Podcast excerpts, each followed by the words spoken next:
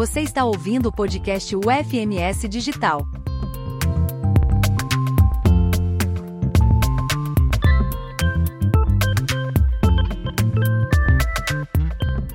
Olá pessoal, sejam todos muito bem-vindos. Eu sou o professor Thales, sou professor da UFMS desde 2014. Eu possuo formação, toda a minha formação né, em matemática, desde a graduação, o mestrado e o doutorado. É, a, a, licenciatura eu fiz em, na própria UFMS, o mestrado e o doutorado na Universidade Federal de São Carlos e tenho atuado aí com matemática e ensino de matemática aí desde 2014 na UFMS.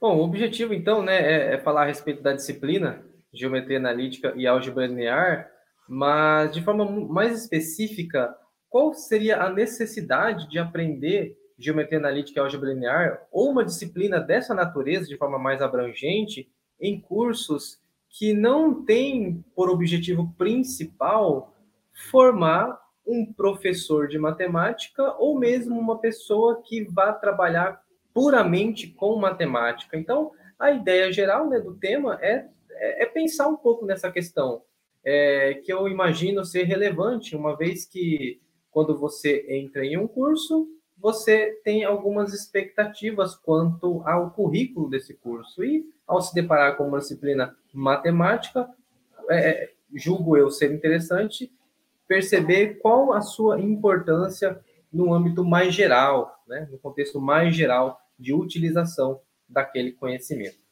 Bom, e para tratar desse, desse tema, eu convidei o professor Fernando, Fernando da Silva Batista, que é graduado em licenciatura em matemática pela UFMS e mestre também em educação matemática pela UFMS e também tem atuado aí como professor de matemática em cursos de graduação tanto na própria UFMS como na Universidade Estadual de Mato Grosso do Sul e trabalhando também em cursos que não têm por é, objetivo principal a formação de professores de matemática. Então, a, a, a visão dele desses temas acredito que vai ser muito interessante de uma forma geral. E, além disso, o professor Fernando também é, é, é idealizador e criador de conteúdos no canal Cafemático, então, essa ideia de interação aí com os estudantes, é, imagino ser que ele, que ele faça muito bem, então, acho, acho que as ideias dele a respeito desse tema são muito interessantes.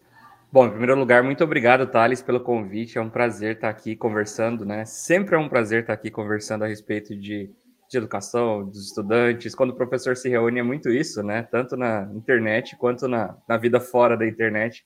A gente conversa a respeito de como são as aulas. Sempre que a gente se encontra, aí nós somos amigos há bastante tempo.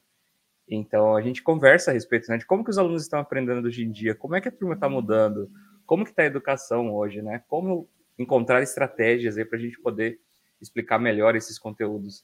Então, acho que é uma conversa do nosso cotidiano que é interessante trazer para as pessoas que às vezes não estão em sala de aula, né? Muito interessante e eu espero que seja um papo bem produtivo aí. Bom, pessoal, então, é, para guiar a gente assim na, na, nessa, nessa ideia desse tema, eu gostaria de ouvir aí do professor Fernando é, alguns pontos né, um pouco mais específicos a respeito, a respeito dessa ideia geral. E a primeira coisa que eu gostaria de, de, de provocar, digamos assim, é que ele me, que ele me dissesse, né, na visão dele, qual seria a importância da inclusão de disciplinas como geometria analítica e álgebra linear, né, de forma mais geral, em, em cursos que não são puramente matemáticos. Ou seja, por que é importante colocar uma disciplina que muitas vezes se percebe ser tão específica num curso que não visa formar uma pessoa que vá, de fato, lecionar uma disciplina como essa? Qual é a sua, qual é a sua ideia a respeito disso? É uma pergunta que a gente costuma sempre receber, né, Thales, quando a gente está ministrando matemática. Pode ser uma matemática, às vezes, até mais básica, mas principalmente quando a gente está explicando a respeito de um assunto um pouco mais avançado, as pessoas já começam perguntando, né? Onde que eu vou usar isso? Por que, que eu tenho que aprender isso? É, e várias piadas saem disso, né? Tipo, ah, isso deve ser útil aonde na minha vida? Na prova, porque a prova faz parte da sua vida. A gente ouve isso direto, assim, porque é uma resposta mais fácil de se dar, né? Mas pensando a respeito um pouco com mais profundidade, né, no tema, É, quando a gente falando em geometria analítica, poxa vida, né? A gente tem o tempo e o espaço rodeando a gente, às vezes literalmente, né? Durante toda a nossa vida.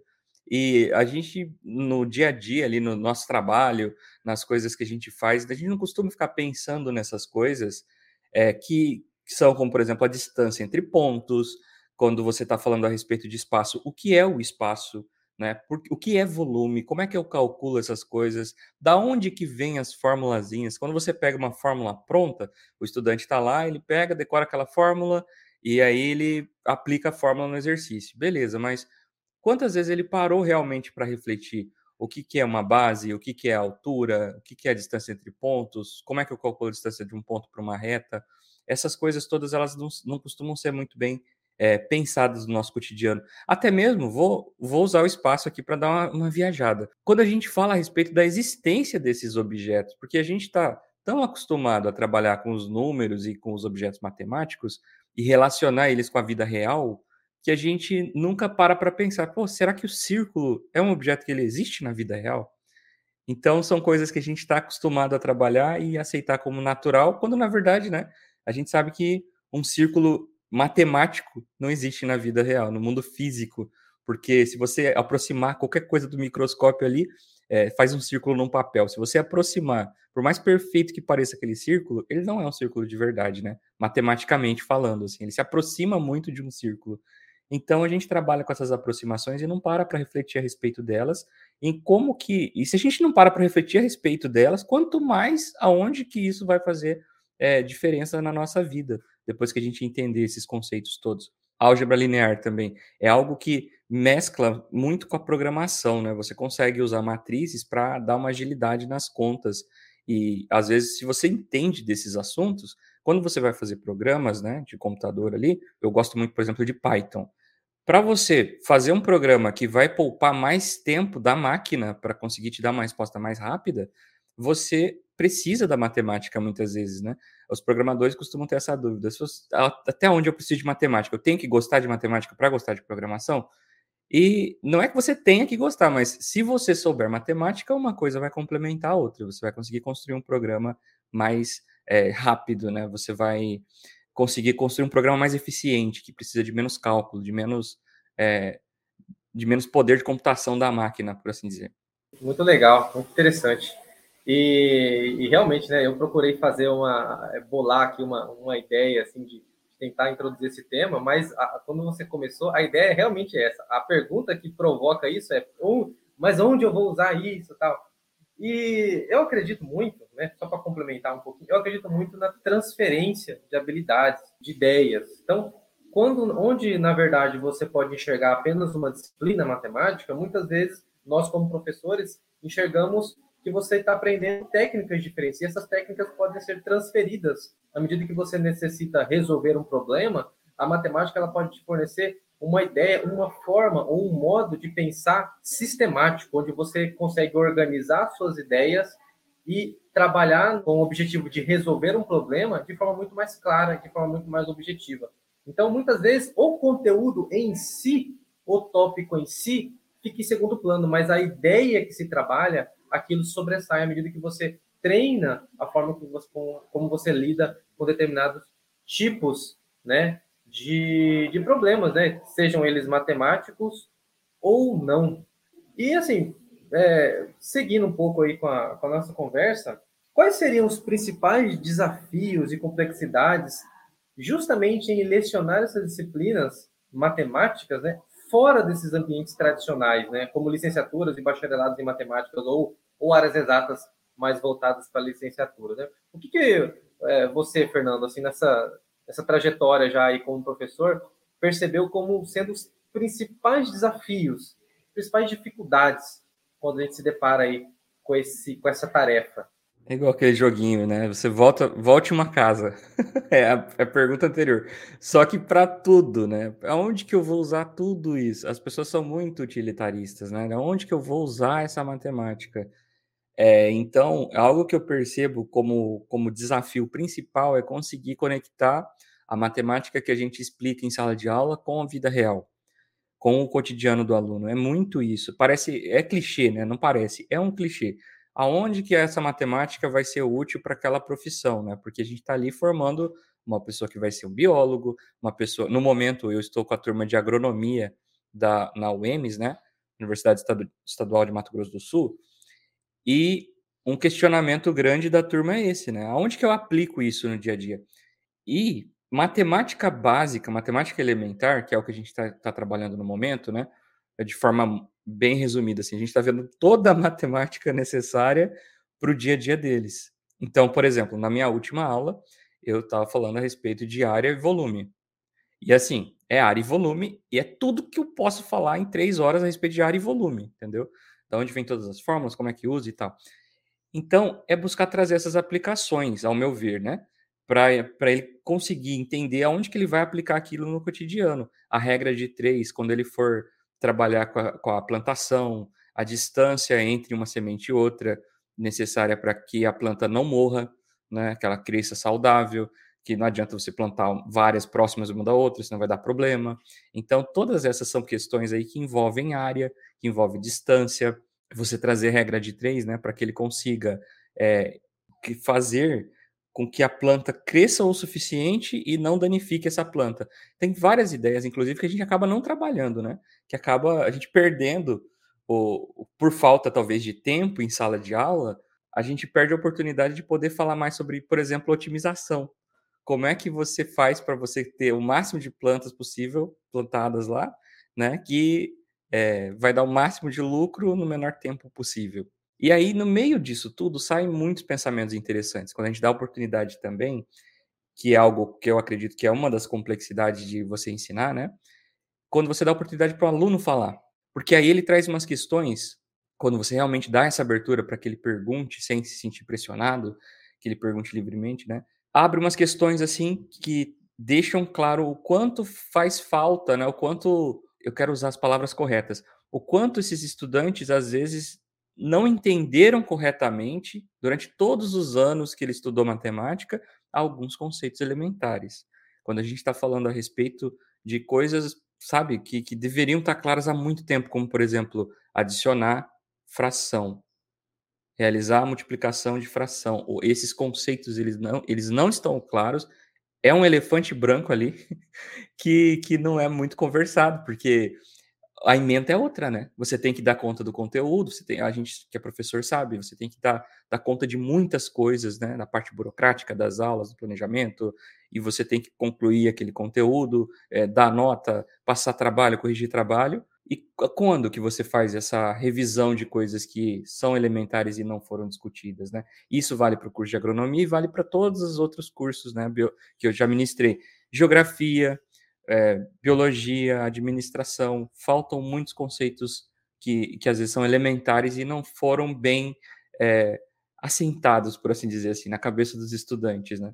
Então, eu acredito assim que a gente consegue é, iniciar, assim, a, começar a arranhar a superfície aí desse, desse tema aí que é bem espinhoso, assim, de, de pensar em, em, disciplinas de matemática fora dos ambientes tradicionais de matemática e, assim, trazendo um pouco da problemática circulada dos professores, né?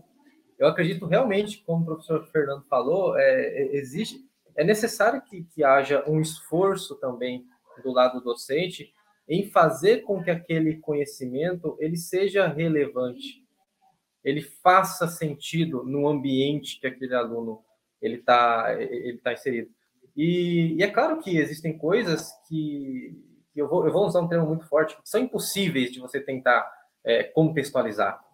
É claro que existe, mas assim, na medida do possível, você contextualizar não necessariamente significa que você vai usar um exemplo cotidiano. Não, isso aí é romantismo mas contextualizar no sentido de que você vai trazer aquilo no, no, num degrau abaixo e descer mais um pouco se for necessário, até que aquilo faça algum sentido.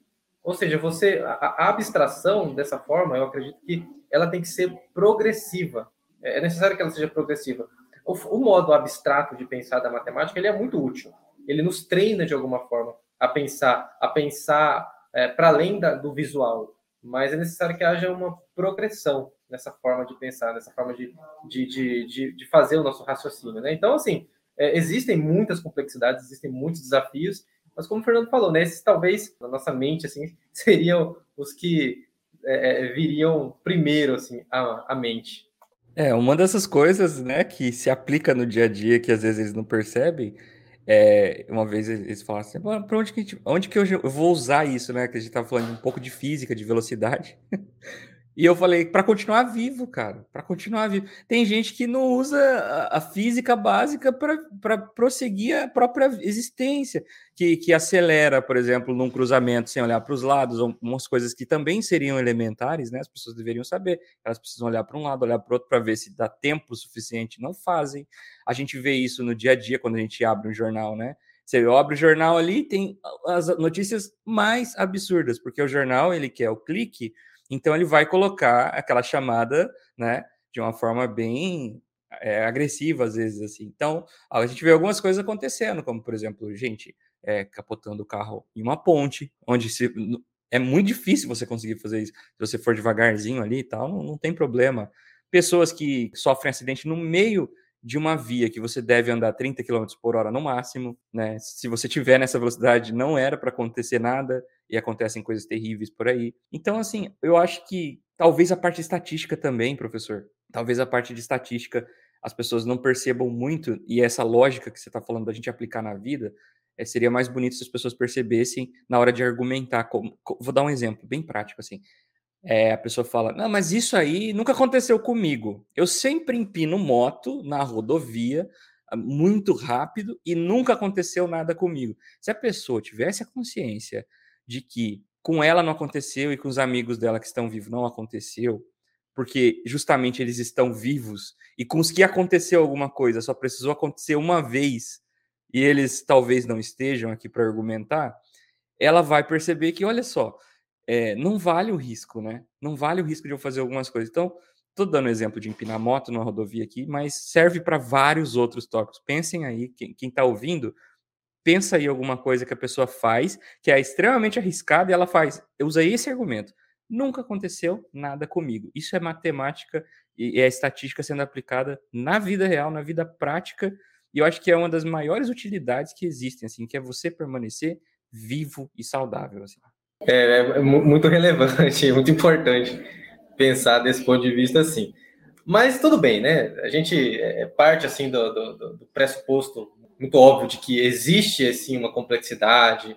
É, os alunos eles se deparam muitas vezes com muitos desafios, é, é, muito difícil no começo, tal. Até pensando do ponto de vista estatístico, né? Pode ser que tenha alguém que fale, ah, mas para mim tá tudo normal. Nossa, eu achei que tá tudo certo, tá tudo lindo, maravilhoso. É, mas tem uma grande parte aí que vê essa, essas questões aí, né, essas, essas disciplinas, como uma, uma, pedra no sapato aí, muitas vezes. Mas assim, ok, a gente tem todo um diagnóstico, a gente observa que a, a, a disciplina, ela é, é, é, existe a inclusão dela por um motivo prático, é, existe necessidade para tudo que se faz, é, existem sim desafios, existem muitas complexidades, existem é, é, questões que os professores devem levar em consideração, os alunos devem levar em consideração, mas tudo isso ainda no campo do, do diagnóstico. A gente fez um diagnóstico, a gente olhou para aquilo lá e, e, começamos a apontar aí alguns, alguns elementos.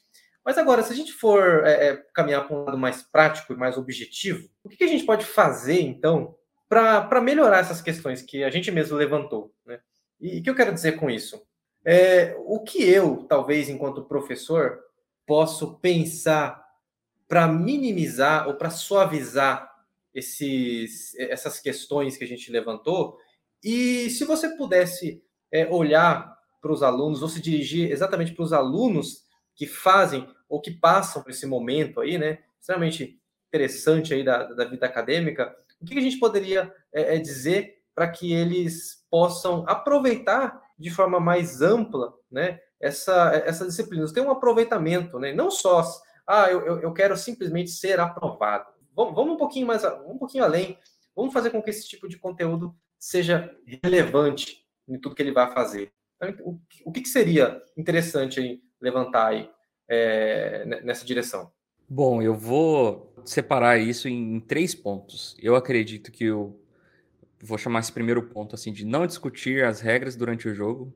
O segundo ponto é você realmente se interessar e aí o terceiro ponto, responda as próprias perguntas. Isso para os alunos, né? Tô falando para os alunos. Por que não discutir as regras do jogo durante o jogo? Imagina, compara a sala de aula com um jogo de futebol.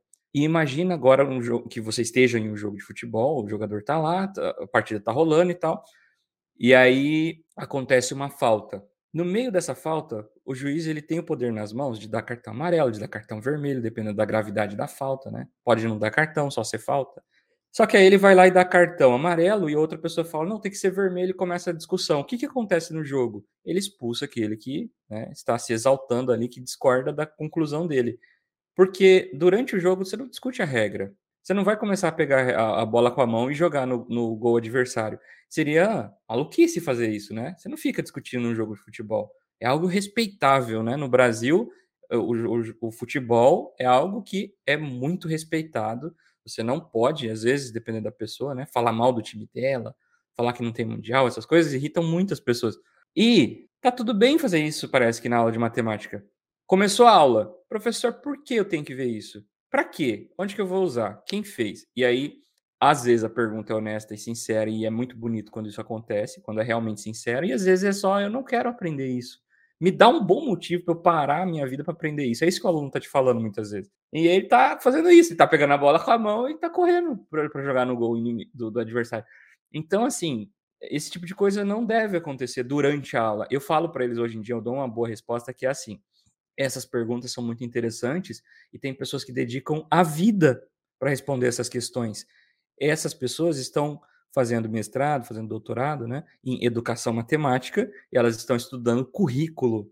Elas estudam, discutem o tempo todo para alterar isso que você está achando injusto. Minha sugestão é entra nesse nessa área. Você acha que isso deveria mudar? Entra nessa área, estuda, discuta com as pessoas que vão fazer as alterações nos currículos, participa dessas reuniões, dessas discussões, explica lá seus pontos de vista a respeito do assunto, porque é lá que a mudança vai acontecer.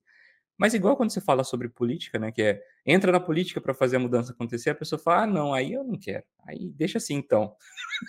então, é, discutir a regra do jogo, você tem que discutir no lugar certo a regra do jogo. Você até pode, mas não durante a aula. Eu acho que também o outro ponto, né, o segundo ponto é o aluno deveria realmente se interessar por aquilo para ele aprender de verdade e conseguir entender toda a complexidade, se ele, não está mais discutindo, beleza, então vou aprender. Já que eu estou aqui, eu vou aprender. Eu vou aprender como? Me interessando. Se você aprende de forma desinteressada, se você falar ah, aquilo não é útil, é, eu não vou saber citar pesquisas aqui, né? Mas é, veja se faz sentido o que eu estou falando. Aquilo que é inútil, aquilo que você não gosta, você esquece. Você dormiu, você esquece. Seu cérebro apaga, porque aquilo não é importante. Pega qualquer coisa, pega, é, por exemplo, é, no meu caso, fofoca. A fulana, irmão do ciclano, e fez isso com Beltrano, não sei o que, é uma fofoca. Eu vou esquecer na sequência, eu não vou lembrar o nome de ninguém, porque isso não é importante. Da mesma forma que muita gente acha que matemática não é importante, não é interessante, se você for com esse pensamento, seu cérebro não vai guardar a informação. Então você tem que ir com interesse, independente do assunto que você está estudando. E o terceiro ponto é responda suas próprias perguntas. Nessa era digital que nós temos, ainda tem gente esperando que o professor venha com todas as respostas, né? Pergunta para você, para você responder aquela dúvida às vezes muito específica. Quando você também pode ir atrás da resposta. Não estou falando, é, tem gente muito extrema, né? Quando eu falo isso, vai achar que, ah, então para que professor, né? Não, eu tô, o professor está lá, ele está lá para orientar, ele tem muitas utilidades em sala de aula, e independente da, da evolução da inteligência artificial, ele vai continuar existindo. Enquanto tiver algo para ser explicado, vai existir o professor. Mas o aluno ser apenas um agente passivo da sua própria educação, para mim é algo muito arriscado, porque vai ter perguntas que ele vai ter, é, que ele vai querer fazer, né? Que às vezes é, seria interessante se ele pesquisasse por conta própria também. Ele poderia chegar às suas próprias conclusões. E quanto mais cedo ele treinar isso, melhor. E com a internet à disposição, ele pode fazer isso. Ele só não faz isso se ele não quiser. Antes tinha né, uma grande dificuldade de acesso e tudo mais. Hoje em dia existem milhares de canais no YouTube que falam a respeito dos mais diversos temas. Aí eu acho que a gente entraria em outras problemáticas aqui, que é saber filtrar qual, qual que é relevante, qual que está falando corretamente, qual que não, né? Mas que existem muitas fontes para serem pesquisadas, existem. Falta, é, vai ser meio forte isso que eu vou falar, mas eu acho que falta um pouco de interesse. É, né, de, de forma geral, né, fazendo aí um, uma correspondência com, a, com, essa última fala, eu acho que, que realmente, cara, é necessário se tornar um, um agente ativo aí da sua, do seu próprio aprendizado E o que é, o que não, não, não vamos né, tentar minimizar a situação aqui, o que é muito difícil. É difícil. Aprender muitas vezes é um, é um processo demorado, é um processo difícil, mas é algo importante, é, é fundamental, né? Você, você precisa almejar e é, apreender aquele conteúdo aí da melhor forma possível, na maior amplitude possível e, e, e tentar, né, fazer quando gente, aquilo que a gente falou no, no, início de tentar fazer correspondências, tentar fazer contextualizações, tentar fazer com, aquilo, com que aquilo faça sentido, né? É claro, do lado do professor existe essa, deve existir essa, essa preocupação, mas do lado do aluno também. Eu acho que é muito importante que você tente fazer essas correspondências você mesmo, né? Como você disse, você fazer aquela busca, né? Você fazer aquele uh, refletir a respeito daquilo que está sendo ensinado, daquilo que está sendo é, aprendido, né? E você também fazer um autodiagnóstico. Por exemplo, muitas vezes eu me deparo com situações onde, principalmente em correção de atividades, que você um determinado resultado, determinada prova que o aluno ele, ele, ele não alcança aquela nota que ele esperava e ele te questiona no seguinte sentido: mas como assim eu tirei essa nota? E isso é muito preocupante, porque muitas vezes você não consegue fazer um diagnóstico daquilo que você não sabe. E quando você dá uma um, um, um, avaliação, ela é um processo complexo de ser, de ser pensado, porque a avaliação não é simplesmente um, conjunto de questões que se atribui uma nota. Você avalia tudo, cara. Você avalia, o aluno pelo menos deveria avaliar aquilo quando ele erra, ele deveria ser capaz de olhar para aquilo lá e perceber o porquê que ele errou. E muitas vezes isso não acontece. Você, olha, mas como assim isso aqui está errado? Aí você, puxa, então você vê que o problema ele, ele, ele, ele é maior. Você não perceber que aquilo está errado é muito pior do que você olhar, ah, é verdade, está errado. Você já. No, no, no, quando se pensa em objetivo de avaliação, cara, cumpriu seu objetivo. Quando o cara olha, ah, beleza, é, eu entendi o porquê que está errado. Então, assim, fazer esse trabalho de, de perceber aquilo que você sabe, aquilo que você não sabe, fazer uma, uma divisão aí de, de, dessas questões e tentar aí, é perceber aonde que você tem mais dificuldades, trabalhar mais naquilo que você tem mais dificuldades e buscar sempre aí, né, o, não só a aprovação no que diz respeito à nota, mas aprender de fato, né, que é o é o que deveria ser mais importante. Bem falado, professor. Eu acho que é muito isso, assim, os alunos é, colocarem no cotidiano depende deles também, né? Até porque são muitas áreas. Como é que você é, um, esse é um problema que normalmente as, os pedagogos, pedagogas trazem, né? Como que você forma quando existem tantas possibilidades, né? Como que você traz contextualização de tudo? Não dá. Quanto mais você está no início da aprendizagem, maior o ramo das coisas que você, onde você vai poder aplicar aquilo. Então, depende muito ali da pessoa, né? Quando ela está, por exemplo, partindo para uma especialização, isso acontece. Isso acontece de uma forma é, relativamente natural aí a pessoa ela vai procurar um orientador, esse orientador vai ver quais questões estão na cabeça dessa pessoa, né? E aí vai nortear, né? Vai orientar por onde que seria interessante um caminho para você seguir aqui, né, para responder essas questões. Isso é o que acontece depois da graduação. Talvez seja, talvez esteja um, pouco fora do escopo aqui, porque vai para o que fazer depois que você conclui a sua graduação, né? Se você quiser continuar no mestrado, no doutorado, é isso que você vai fazer, você vai aplicar isso que foi aprendido ao longo do tempo. Você vai ter um questionamento e você vai buscar responder esse questionamento de forma a contribuir com a sociedade de alguma forma. Então, no final das contas, é, essa questão que você está fazendo é o feitiço virando contra o feiticeiro. É, você pergunta onde eu vou usar isso, e a sociedade está te perguntando aonde que você vai ser útil para a gente de alguma forma. Né? Só que essa pergunta ela fica oculta ela, ela só é subliminar ali. E no final das contas é você que tem que ser útil, não a, as coisas úteis para si, mas você servir é, as pessoas, né? Você servir a sociedade de alguma forma. Isso aí. É, acho que a gente conseguiu aí trazer um, um pouquinho aí desse, dessas questões, né? Trazer é, talvez muito mais questionamentos do que, do que respostas, né? Mas é, esse é o mundo aí da, da, da educação, né? A gente mais faz questionamentos, mais levanta questões aí do que responde. E isso é muito óbvio se você pensar que é uma questão complexa, né? Não, dá para dizer que nós vamos resolver a questão da educação né, em alguns minutos. Isso é impossível. É, isso é, seria muito leviano da, da parte de qualquer profissional aí, minimamente responsável, aí, pensar que a gente vai dar soluções práticas e óbvias e objetivas para questões tão complexas, né?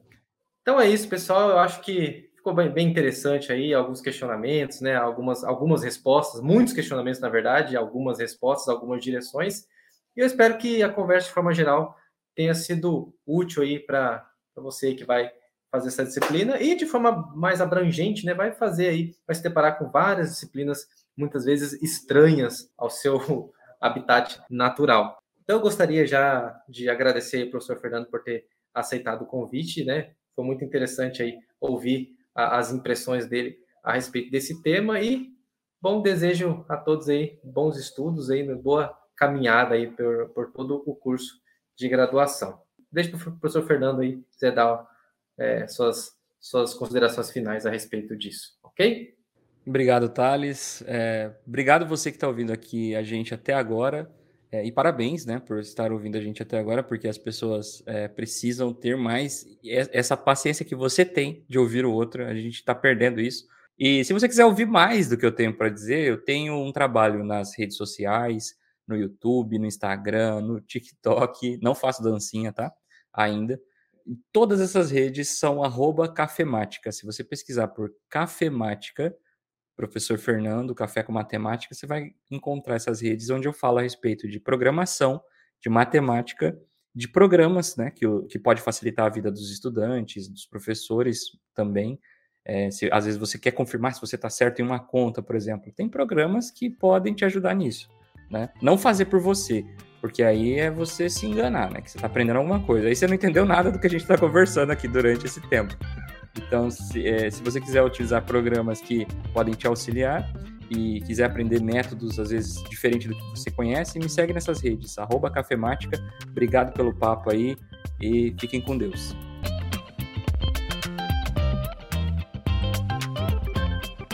O podcast UFMS Digital é uma produção da Agência de Educação Digital e à Distância da Universidade Federal de Mato Grosso do Sul. Aqui você tem acesso a conteúdos inéditos e conversas inspiradoras que permeiam as disciplinas dos nossos cursos à distância. Escolha sua plataforma preferida para seguir nossos conteúdos. A UFMS agora é digital.